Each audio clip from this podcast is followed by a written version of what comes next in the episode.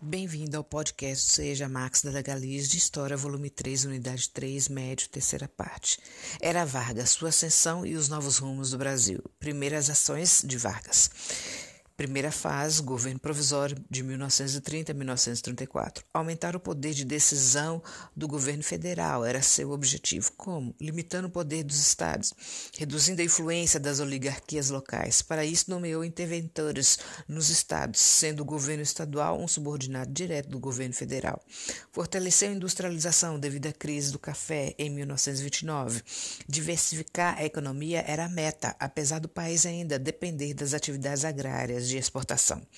Expansão de culturas agrícolas, ampliação do setor de transportes, implementação das condições infraestruturais para estimular o desenvolvimento industrial.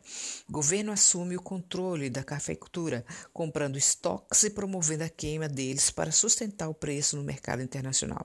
Conforme promessas de campanha, criou o Ministério do Trabalho, Comércio e Indústria, finalidade desenvolver a indústria e criar uma legislação trabalhista apesar de reprimir os movimentos trabalhadores contrários às suas decisões.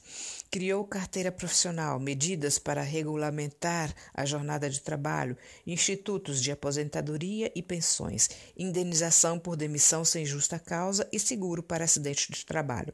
1932, Revolução Constitucionalista em São Paulo. Causas marginalização política da oligarquia paulista, dificuldades econômicas, descontentamento popular, nomeação de interventores militares, descontentamento de oligarquias regionais com o governo centralizador. Desejavam, principalmente São Paulo, uma nova Constituição. E as mortes dos jovens que viraram mártires do movimento acrônimo MMDC, mortos em um confronto com militares de Vargas. Martins, Miragaia, Drauzio e Camargo. Revolução durou três meses. Resultado: não receberam muito apoio, exceto Mato Grosso. Derrotados, porém, algumas reivindicações foram atendidas. Exemplo: nomeação de um interventor civil e paulista e a promulgação de uma nova Constituição em 1934. Entramos agora na segunda fase, governo constitucional, 1934-1937. O que havia na Constituição de 1934? Confirmação da ampliação dos poderes do governo federal, restrição do poder dos governos estaduais, criação da justiça eleitoral para impedir fraudes nas eleições, justiça do trabalho, proteção para o trabalhador. Definição de um salário mínimo, jornada de trabalho de 8 horas diárias, férias remuneradas. Proibido trabalho para menores de 14 anos. Direito do voto feminino, já estabelecido em 1932 com a criação do Código Eleitoral, que só entrou no texto constitucional de 1934. Vargas tinha uma inclinação pelo fascismo. Exemplo, como no fascismo italiano era mediador das relações entre capital, burguesia e trabalho, trabalhadores em geral, para evitar conflito. Assim recebeu o apelido de mãe dos ricos e pai dos pobres, por contrabalancear os dois lados. Devido à simpatia de Vargas pelos regimes totalitários, fascismo e nazismo, instalou-se um movimento de caráter neofascista, o integralismo nazifascista, perdão. E crescia também os comunistas, com, cujo líder era o ex-tenente Luiz Carlos Prestes. Intentona Comunista, 1935. Comunistas brasileiros, com as diretrizes da União Soviética para vários países, tentaram fazer uma revolução comunista no Brasil, mobilizando militares no Rio Grande do Norte, Pernambuco e Rio de Janeiro. Por falta de coordenação e a distância separando os líderes, facilitou a reação do governo. Rebeldes foram presos, inclusive Prestes.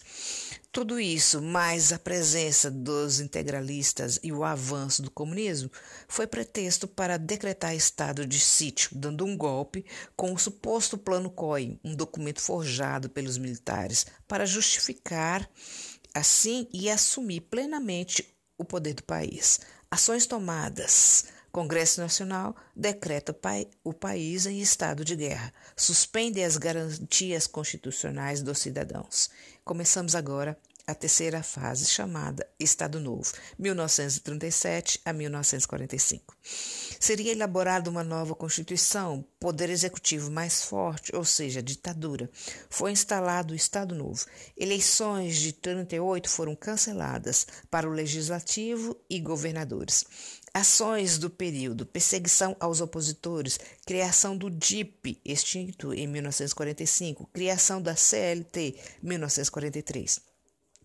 1942, Brasil entra na Segunda Guerra Mundial ao lado dos aliados, apesar de contraditório, pois Vargas nutria simpatia pelo fascismo. Tudo em troca de investimentos no Brasil. Exemplo, construção da Companhia Siderúrgica Nacional no Rio de Janeiro. Brasil passou a fabricar bens manufaturados desenvolvidos pela indústria nacional. Parte da produção vai para os países em guerra e outras para os países que não recebiam esses produtos manufaturados dos europeus. Então, o Brasil passa a ser fornecedor desses produtos. Em 1943, movimento político contrário à permanência de Vargas no poder. Exemplo, o Manifesto dos Mineiros. Também a mobilização estudantil pela volta da democracia. Vargas acaba definindo eleições para presidente em 1945. Aliados de Vargas criaram o um movimento queremista, lema Queremos Vargas.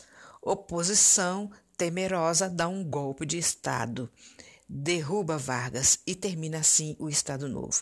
Sugestões de questões. Quais as três fases da era Vargas? Por que Vargas queria diversificar a economia? O que Vargas criou de 1930 a 1934? Quais as causas da Revolução de 1932? Mesmo derrotados, os paulistas conseguiram algumas coisas. Cite-as. De 1934 a 1937, Vargas promulgou a Constituição de 34 e nela constava várias mudanças. Descreva-as. Qual o apelido dado a Vargas pela sociedade daquela época? Por quê? Quem eram os integralistas? O que foi a intentona comunista de 1935? O que foi o Plano COI? Pesquise. De 1937 a 1945 foi implantado o Estado Novo. Descreva as criações de Vargas nesse período. Por que Vargas entrou na guerra ao lado dos aliados? Pesquise sobre o Manifesto dos Mineiros e escreva resumidamente em seu caderno. O que foi o movimento queremista? Na página 73, no Pense sobre o que foi comentado sobre o Estado Novo, no momento cidadania. O que era ser cidadão em um governo ditatorial? Encerramos aqui com o provérbio chinês. A cara da nossa escola. Não há que ser forte, há que ser flexível. Até mais.